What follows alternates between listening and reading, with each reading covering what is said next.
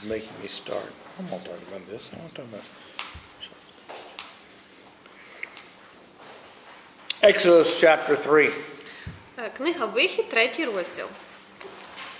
Here we have something interesting too. I don't know the answer to some of these questions. I raised them so that you can figure them out and tell me. And I'll put them in a book and take all the credit. So you did have the answers to all questions? Chapter 3, verse 1 says that Moses was pasturing the flock of Jethro on Mount Horeb, the mountain of God. Е, Перший вірш говорить: Мойсей пас овець у Іофора, тестя свого, священника Мадіамського. Одного разу провів Йонатару далеку пустелю прийшов до гори Божої Хорива. We've never heard of this before. How did this place get to be called the mountain of God? Ви раніше про це ще, е, ще не чули. Чо- Чому це місце називається Гора Божа? Okay. Because God appeared again. But it hasn't happened yet. Ще, ще Бог не явився до нього. So it's uh, it's uh, not just consequence of the time. I think that has to be the answer. It's called that here retroactively. Yeah. Okay. Angel of Yahweh appears to him in the fire of a burning bush. The bush is not burned up. І Явився йому ангел Господній в полум'ї вогню середини тернового куща, і побачив він, що терновий кущ горить вогнем, але кущ не згорає. The bush almost certainly represents Israel. Е, Кущ е, майже 100% це репре- репрезентація Ізраїлю, And the fire is God's presence. а вогонь це Божа присутність. It's his presence in fire, which is threatening. Е, Це його присутність у вогні, який загрожує. So, the tribulation and affliction of Israel in Egypt is symbolized by this fire. І е, е, при- пригноблення е, ізраїльтян в Єгипті е, це символ цього вогню. Verse 7, the meaning is explained by what God says. Е, В цьому вірші е, смисл пояснюється, коли Бог каже. You'll read. І сказав Господь Моїсею: Я бачив страждання народу мого в Єгипті і почув волання його від приставників його. Я знаю скорботи його. Okay, so the vision always has to do, the words always have to do with the vision that's going on. And so the burning bush is the suffering of Israel in Egypt, but their preservation. Ем, і тому е, візуалізація завжди поєднана зі словом. І те, що е, Бог е, бачить страждання, і ось цей кущ, який горить, це символ страждань Ізраїля, але він не згорає. Це значить, що ізраїльський народ все-таки е, витримує це все. So just like the fiery furnace that the three Daniel's friends were put into. Е, е, Так само, як е, три друга Даниїла були вкинуті до вогню. Okay, the men are protected from the fire, but they are in the fire. Люди захищені від вогню, але вони знаходяться в вогні. So God says, uh,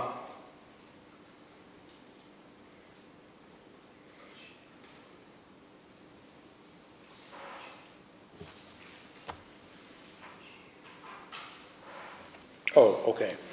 Moses asked God, What is his name? Е, Моїсей запитує Бога, яке його ім'я. He says that if I go to the Israelites, they will want to know who you are. Він каже: якщо я піду до ізраїльтян, вони захочуть знати, хто ти.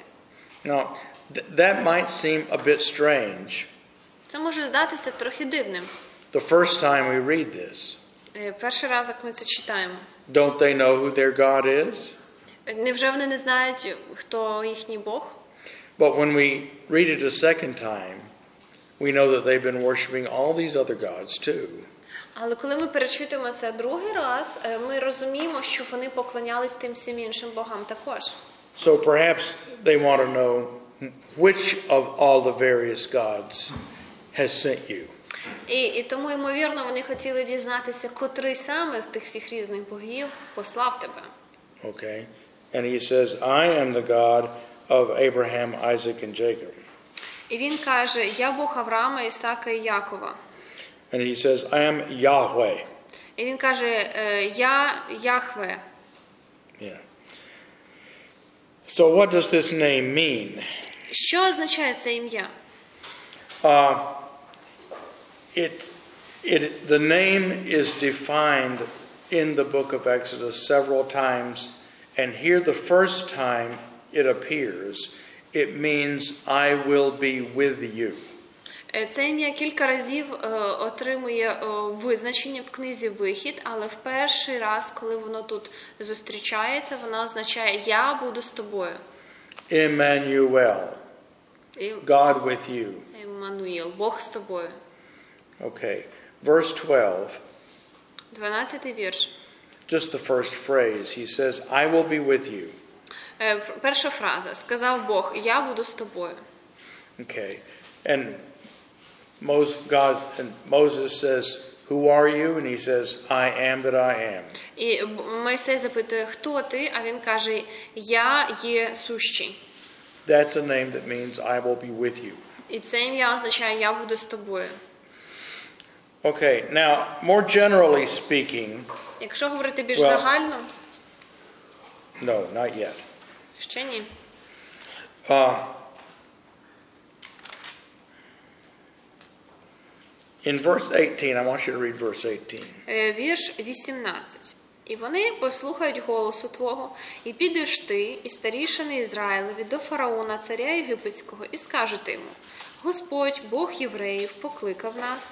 Отже, відпусти нас у пустелю на три дні шляху, щоб принести жертву Господу Богу нашому. All the demand is not to be set free. Вимога е, не в тому, щоб звільнитися. The, the demand is only to be allowed to worship. Вимога лише в тому, щоб їм дозволили піти поклонитися Богові. to go three days out into the wilderness. Піти е, на відстань триденного шляху е, в пустелю. Worship has to be conducted in a separated space Е, Поклоніння Богу має проходити в окремому відділеному місці, out in the simplified in between space е, у е, спрощеному місці серединному. and Yahweh says it takes it is 3 days of time to get to that place. І Яхве його каже, що е, необхідно три дні, щоб добратися до того місця. Okay? That is all. Ось і все. Conceivably Pharaoh could say, "All right, go ahead." М, ім- Імовірно, фараон міг сказати: добре, підіть And then come back here. і поверніться потім. God knows that's not going to happen, Але Бог знає, що такого не станеться. but it was possible. Але ну, це було ймовірно. It was possible for Israel to come back to Egypt, Е, Було імовірно для Ізраїлю повернутися назад в Єгипет. but if Pharaoh recognizes that these people belong to Yahweh, Але якщо Бог, якщо фараон усвідомить, що е, ці люди належать Богу Яхве, then Pharaoh cannot hold them as slaves anymore. тоді фараон не зможе їх тримати за своїх рабів більше. Pharaoh is the manifestation of Re, the sun god. Е, Фараон це е, маніфестація Бога Сонця Ра. Okay? He will have to give them up and set them free. Е, І в, т- в такому випадку йому е, доведеться е, відпустити цей народ зовсім. Which means they might continue to live in the land of Goshen and be part of the Egyptian civilization, but as free partners. І що могло означати, що вони будуть продовжувати жити в землі Гошен, будуть частиною культури і цивілізації єгиптян, але будуть незалежними і рівноправними. Or, but they would also be free to leave. Але вони також будуть вільні, їх ніхто не триматиме, вони зможуть піти. So the, the, the conflict of the cultures is at its foundation religious question.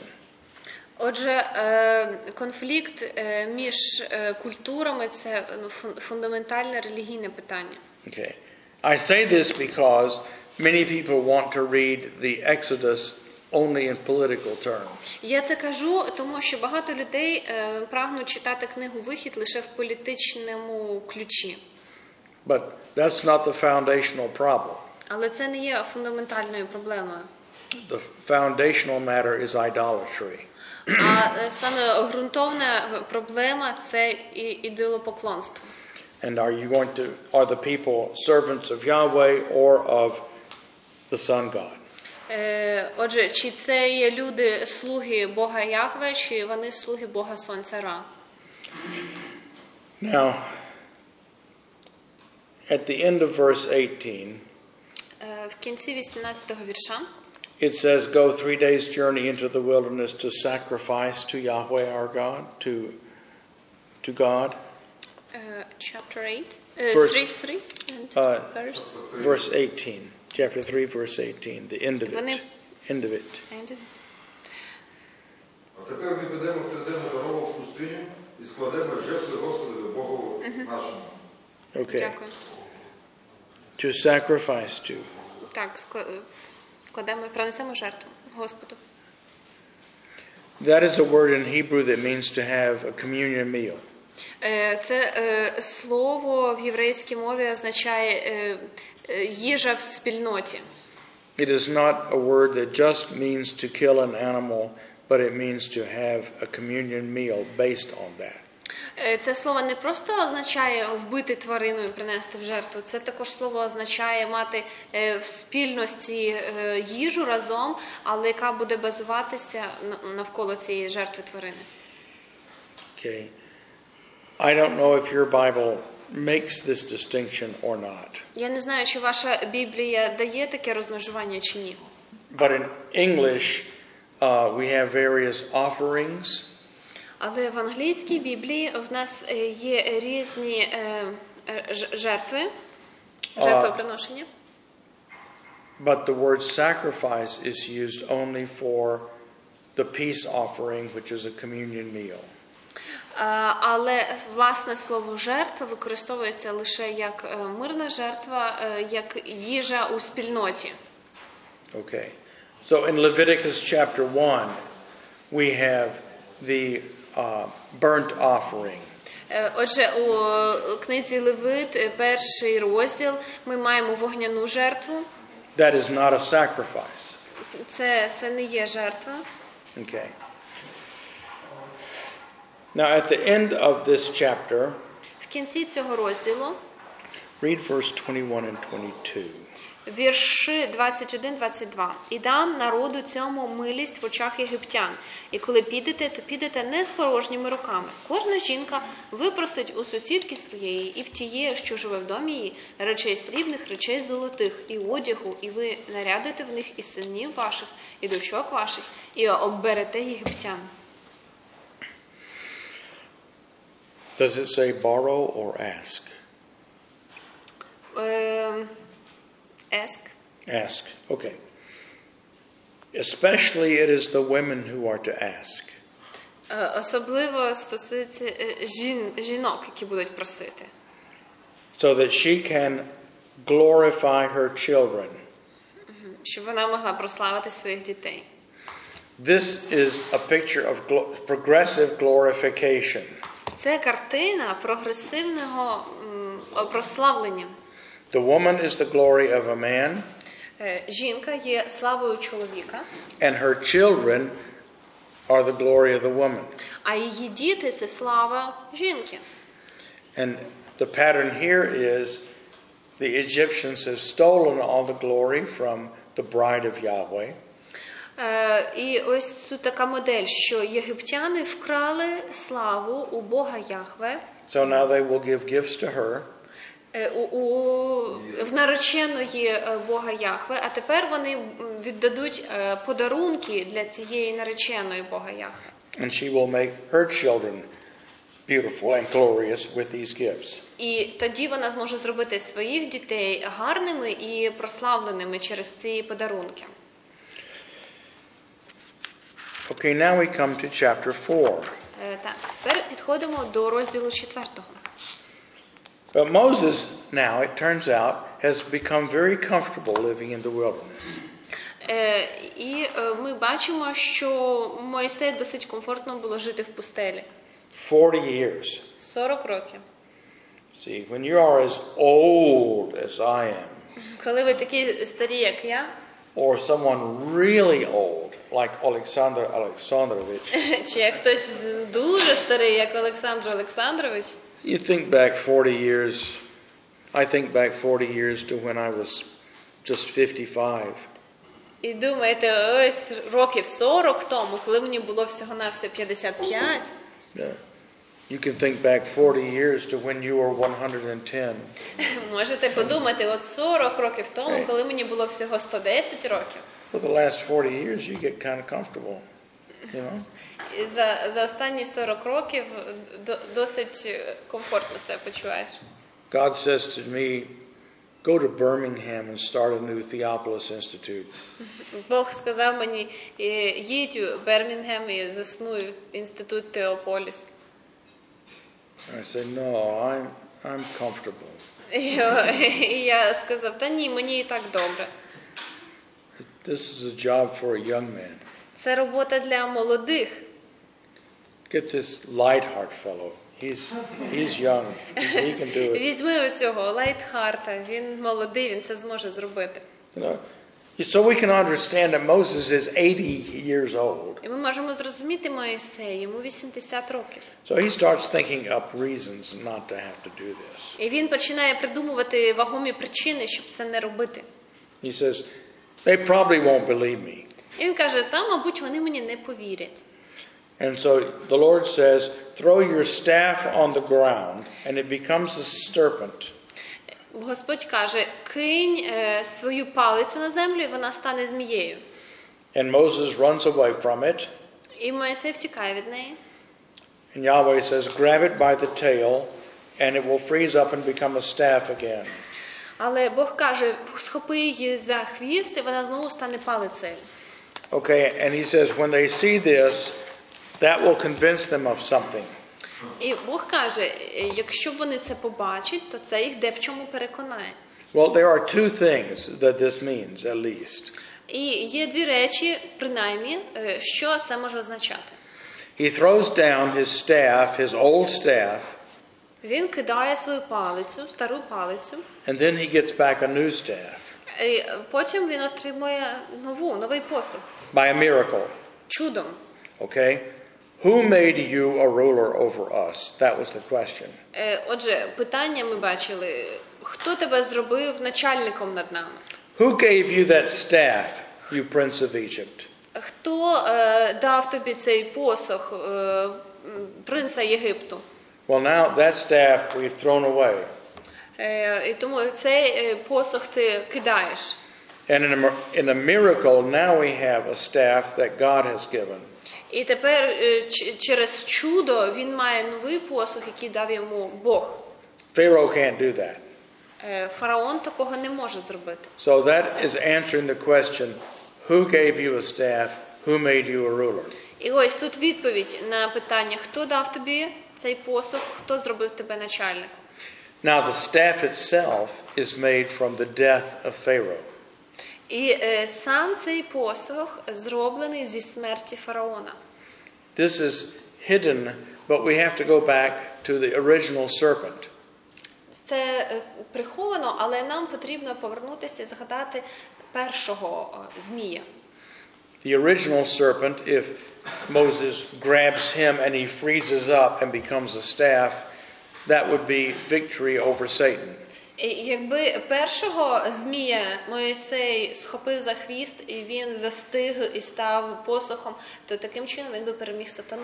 So the defeat of the defeat of the enemy is what gives Moses the the right to rule. Отже, перемога ворога це те, що е, дає Моїсею силу бути керівником. Okay? Now this is not in the Bible, but the Jews would have known this. The Israelites would have known what I'm about to tell you. Е, Отже, е, е, е, ц- е, цього немає в Біблії, але ізраїльтяни е, мали зрозуміти, про що я буду зараз говорити. Pharaoh has on his head a crown that has a cobra in the front of it. Е, У фараона е, була корона, на- спереді якої була кобра. So Pharaoh is a cobra. Отже, фараон це кобра. Okay. And so to grab that snake, the snake that Moses runs away from is Pharaoh. Отже, змія, від якої втік е, Моїсей, це фараон. And grab him by the tail and he freezes up and is killed. That's defeating Pharaoh. І отже, коли він його хапає за хвіст, він застигає в руці, помирає. Таким чином Моїсей перемагає фараона. Now that's I think that's very definitely true, but it's not explicit in the text, so that's a secondary point. Е, І я переконаний, що е, це правдиве судження, але його е, очевидно не, немає в е, тексті, щоб було м, так, так і написано. Okay?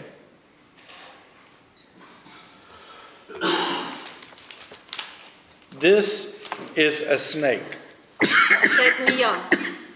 Later on, when he goes before Pharaoh, Aaron will throw his staff down and it will become a crocodile. Пізніше, коли він піде е, до фараона, і Аарон е, кине е, свою палець, вона стане крокодилом. It's a different word. Інше слово. Okay, so that's the first sign. Це перший знак. Then the Lord says to Moses, Put your hand under your cloak, in, inside, next to your chest. I guess you should read this. Verse 6. Е, Шостий вірш. Ще сказав йому Господь: поклади руку твою е, до себе в пазуху. І він поклав руку свою до себе в пазуху, вийняв її, і ось рука його побіліла від прокази, як сніг. Sneak. Okay. Put your hand next to your heart, Отже, поклади свою руку близько до свого серця, under your garments, під, під свій одяг, next to your heart. близько до серця. Now pull it out again, Але тепер знову її витягни, and it is covered with death. і вона вкрита смертю. This, this word that's translated leprosy, what do you have? Yes, leprosy. Е, Це слово, яке перекладається проказа в нас, Th- does not mean modern leprosy. не означає сучасне розуміння хвороби проказа. In fact, it doesn't refer to any kind of disease at all. Насправді це слово не відноситься ні до якої відомої зараз хвороби. In Hebrew, the word simply means uh, afflicted. Е, В єврейській мові це е, е, слово е, означає уражений. It's Tzaraat. That's the sound of it. Ось так це слово. And when in the law it says God gives you a touch of leprosy, a touch of tzaraat. І коли сказано, що Бог дає тобі доторком своїм цю проказу або доторк царарат. Okay. Now look at me. Подивіться Everyone на мене. Must look. Подивіться на мене всі. Okay. That's what we're talking about. Ось про що ми Just- говоримо. A little flick of Yes. God's finger. Ось легенький такий е, щелчок е, Божої руки, пальця. And when God does that to you, it may turn white and begin to decay. І коли Бог так доторкнеться, е, це місце може стати білим і почне загниватися. It becomes unclean. Це місце стає нечистим. Unclean is a word. In Hebrew, it is tameh. Е, В єврейській мові слово нечистий е, ось так звучить таме. It means symbolically dead. Це означає символічно мертвий. So his hand comes out symbolically dead with white uh, decay. Отже, е, його рука, коли він її виймає, вона символічно мертва, вона вкрита е, білим знаком занепаду і розпаду. Now, this white skin Оця біла шкіра is a sign of glory and maturity. е, це е, знак слави і зрілості. So, when Jesus appears in glory, he has white hair.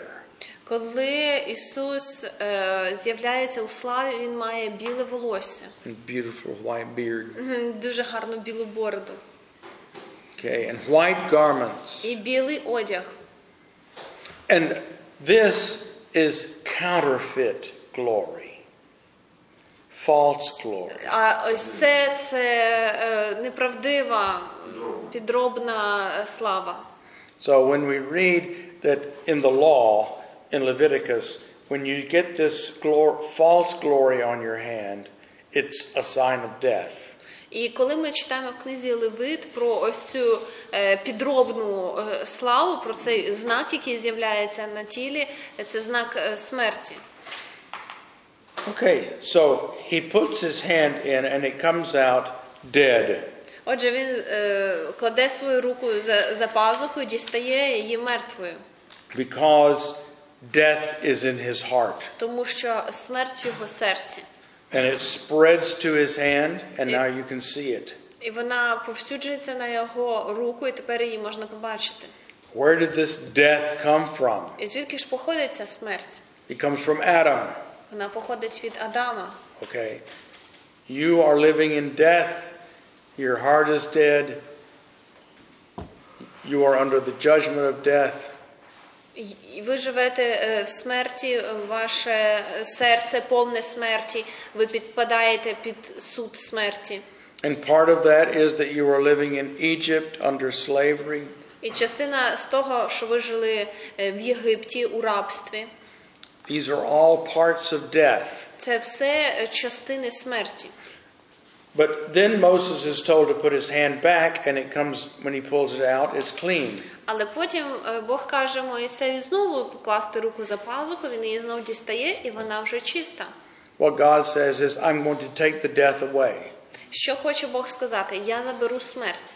So this is a sign of new life and resurrection. Це є знак нового життя і воскресіння. So when, when the Israelite elders see this, it's not just, wow, his hand was leprous and now it's not.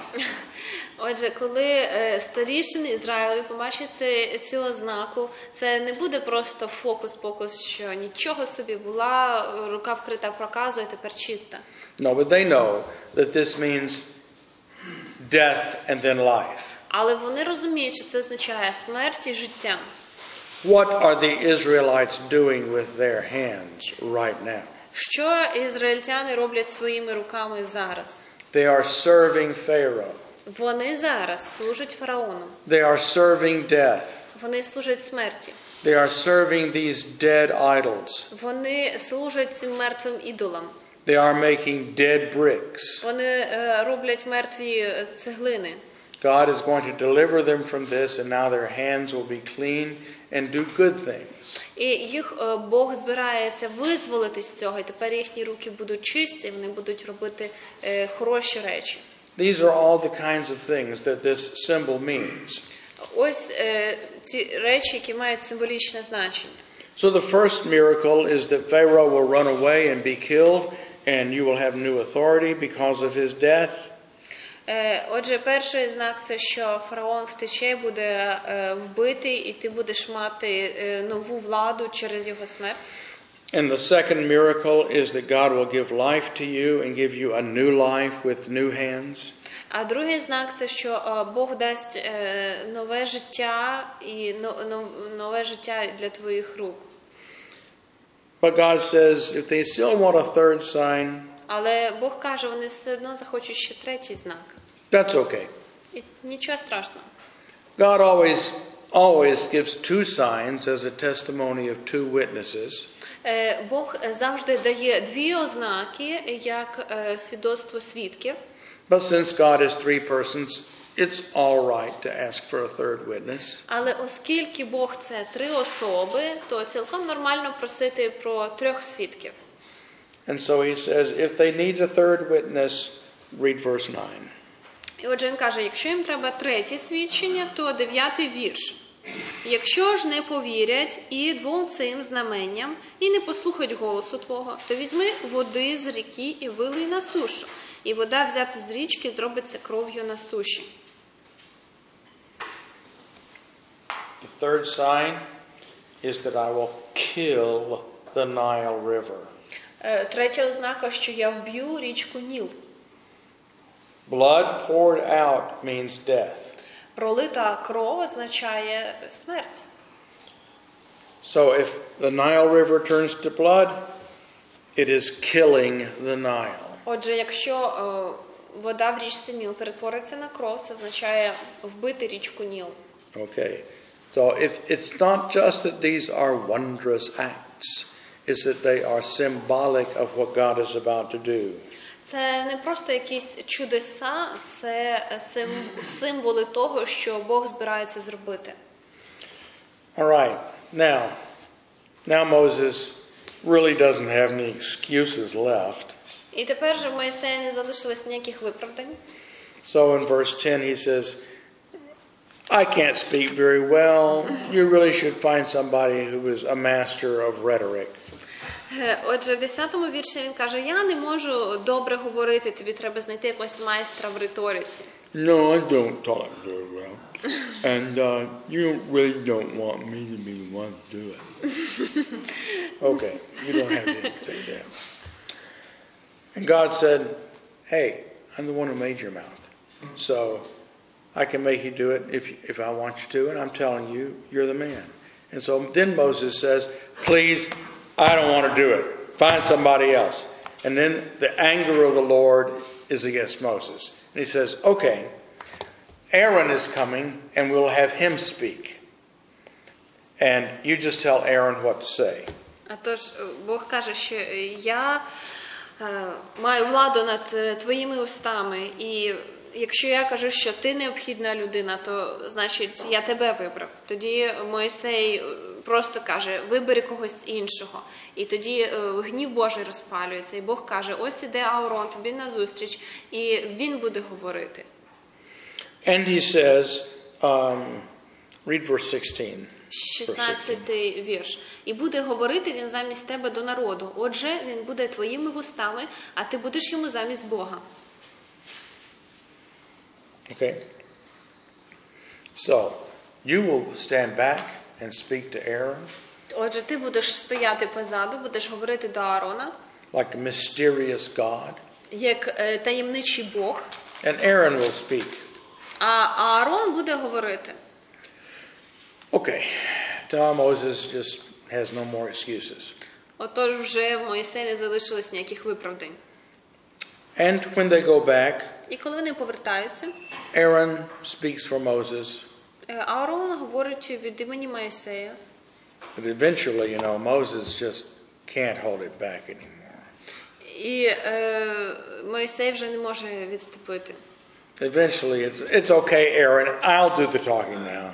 І тут вже Мойсей каже, що гаразд, Аароне, я буду говорити.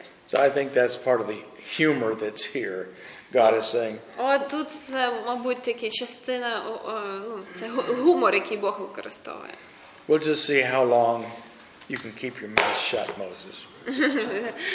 Ну, побачимо, як довго ти зможеш мовчати, Мойсей. Now,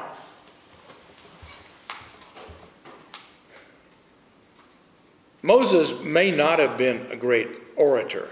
Можливо, Мойсей не був е, чудовим оратором. What other person in the Bible says, They make fun of me because I'm not a good speaker.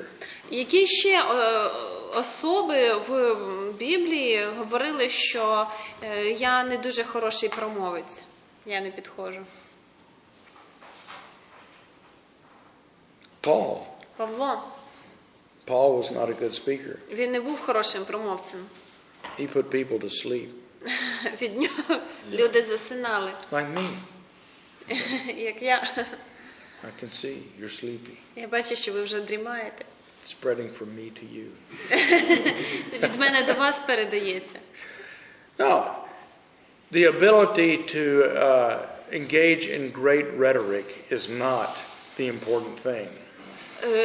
Е, мо- е, Здатність вступати е, в якусь чудову риторику не є е, необхідною. In our Protestant tradition, we have come to think that a great preacher is somebody who has a great skill with words and uh, can make people feel a certain way temporarily. Е, В нашій протестантській традиції вважається, що хороший проповідник це той, хто володіє чудово словом і вміє е, змусити людей почуватися і переживати певні почуття. But you know, those that Але effect is тимчасово. that effect is temporary. Але цей ефект тимчасовий. Just like seeing the miracles, the effect was temporary. Е, Так само, як ефект від побачених чудес був тимчасовим. It is the long-term effect of teaching that counts. Е, Важливий не тимчасовий ефект, а довготривалий ефект від е, навчання. So some men are better than others that at public speaking. That's true. І це правда, що дехто краще справляється з виступами на публіку, ніж інші. But it's not particularly the oratory that counts. Але е, гарна риторика і гарний виступ це не те, що має справжнє значення. Now there is one more sign. І є ще один е, знак. These signs that God has given are going to lead up to the greatest sign of all. Е, е, Ці е, знаки, які е, Бог дає, вони підводять до найбільшого знаку, який має бути.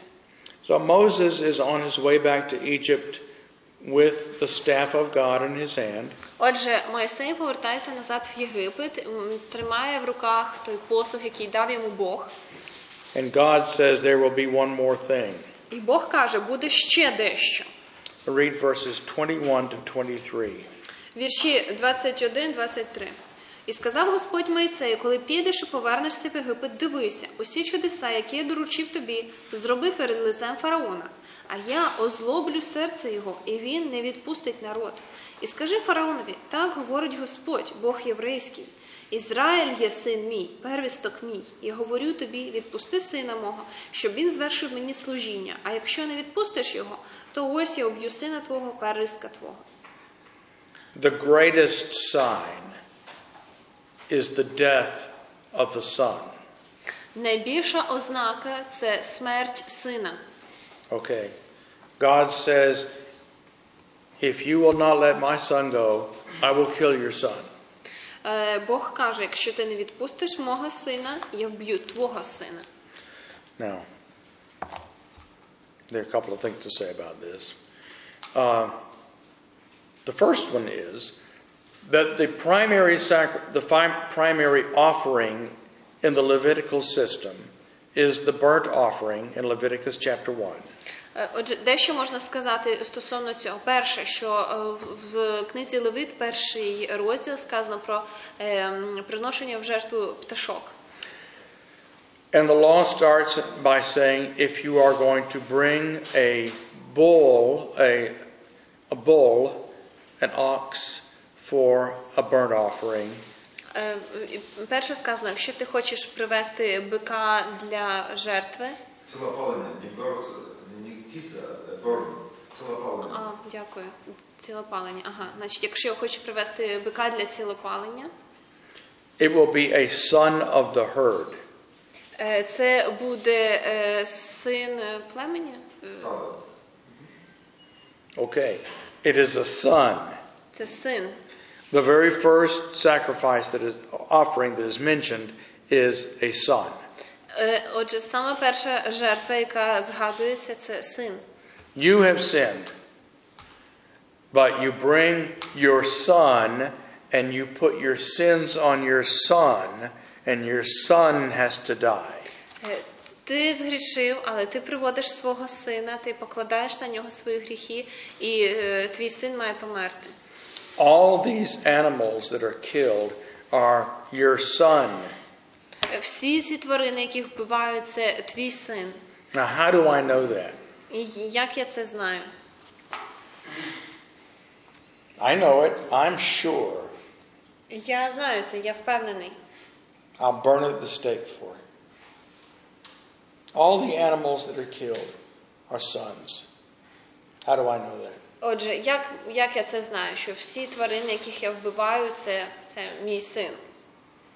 If I bring a girl sheep and I lean my hands on it, she is my son and she is going to pay for my sins. Якщо я привожу овечку е, жіночої статі, покладаю на неї руки і покладаю на неї мої гріхи, вона е, мій син. How do I know this? Як я це знаю? With theologians. Ви теологи, скажіть, будь ласка, як це? You want to study with Theophilus? Ти хочеш Повеління про первістки. Господь дає повеління про первістки, що ну, Належить первістки належать мені. Uh, it's uh, God's order that all the firstborn belongs to me. Ну, может быть. You identify They are all Abraham's son. Вони всі діти Авраама. They are substitutes for Isaac. Вони є е, заміною за Ісака. Take your son, your only son that you love, and kill him. Візьми свого сина, свого єдиного улюбленого сина і вбий його. Oh, does my son have to die for my sins? Хіба мій син має померти за мої гріхи? I committed these sins. I should die. Я е, скоїв ці гріхи, я повинен померти. Oh, Absalom, I wish I could have died for you. О, Авесалом, якби я міг померти замість тебе. No, Ні. it is my child that will have to die. Ні, моя дитина має загинути. Maybe sin is not all that bad. Можливо, гріх не настільки страшний і поганий. You know how bad sin is? Ви знаєте, наскільки поганий гріх? The only thing that will pay for it is your four year old little boy. Єдина е, жертва, яку можна за неї за цей гріх заплатити, це твій чотирирічний хлопчик, син. Israel is continually being shown the price of sin І- Ізраїлю постійно показувалася ціна гріха, because it is always a son that is being brought, Тому що це завжди син, якого приносять. whether they think about it or not. Незалежно від того, думають вони про це чи ні. And the firstborn sons that are going to be killed at Passover are all five years old and younger. І е, отже, всі е, сини, які е, мали бути вбиті під час Пасхи, були 5 років віку і менші. In the movies, we see a 20 year old man falling over and dying, and an old man says, He was my firstborn son. No. Е, у фільмах ми бачимо, що молоді дорослі е, ч- е, 22-літні чоловіки помирають, і старі чоловіки помирають, бо е, вони були первістками своїх батьків. Again, I know this and I can prove it. Знову ж таки, я це знаю і я це можу довести. In Leviticus, У книзі Левит, the last chapter, останній розділ,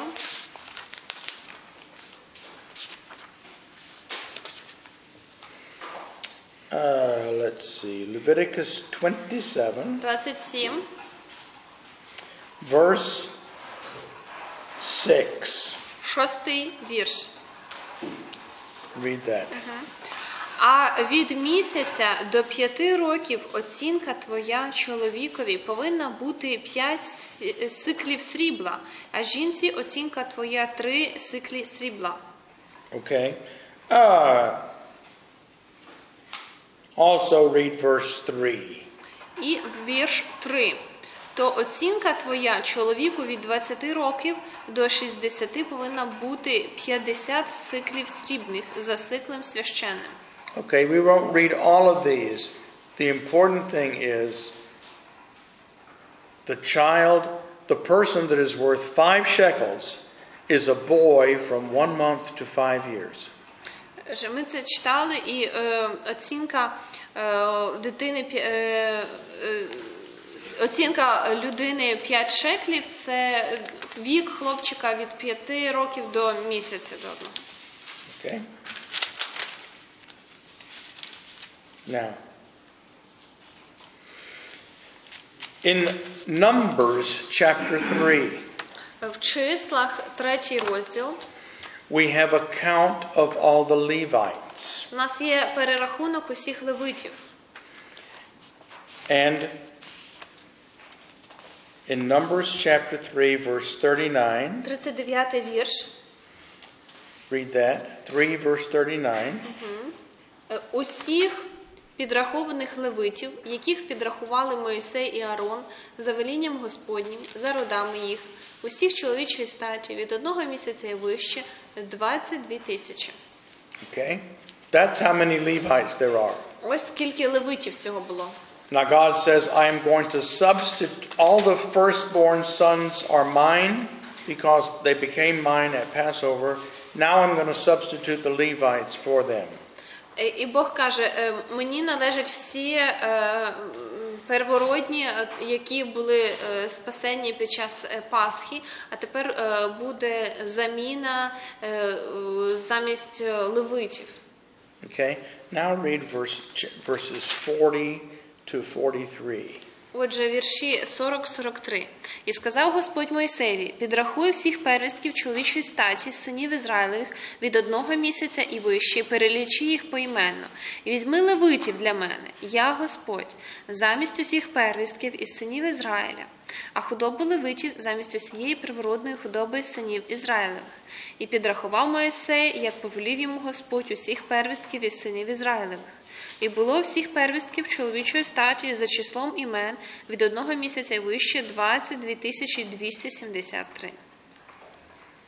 Okay, so there are 273 more little boys than there are Levites.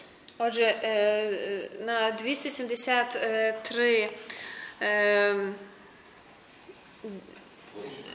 більше, ніж левитів. Okay? Now,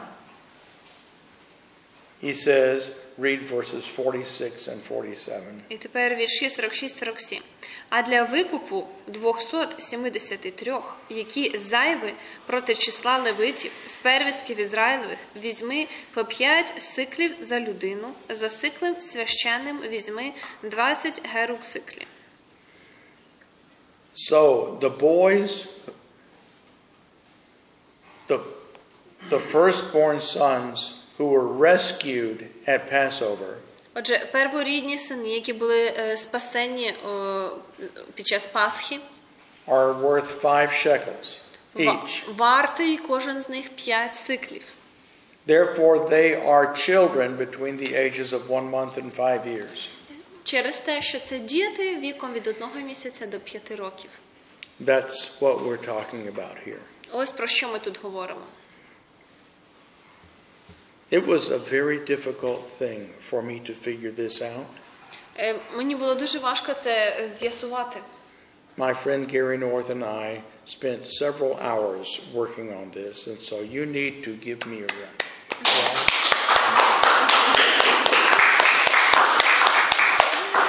Ми з No моїм... one knows this but you. Ніхто крім вас цього не знає. Ми з моїм другом провели дуже багато годин це все з'ясовуючи. And you know the reason we had to do that. І ви знаєте, яка причина, щоб ми це робили?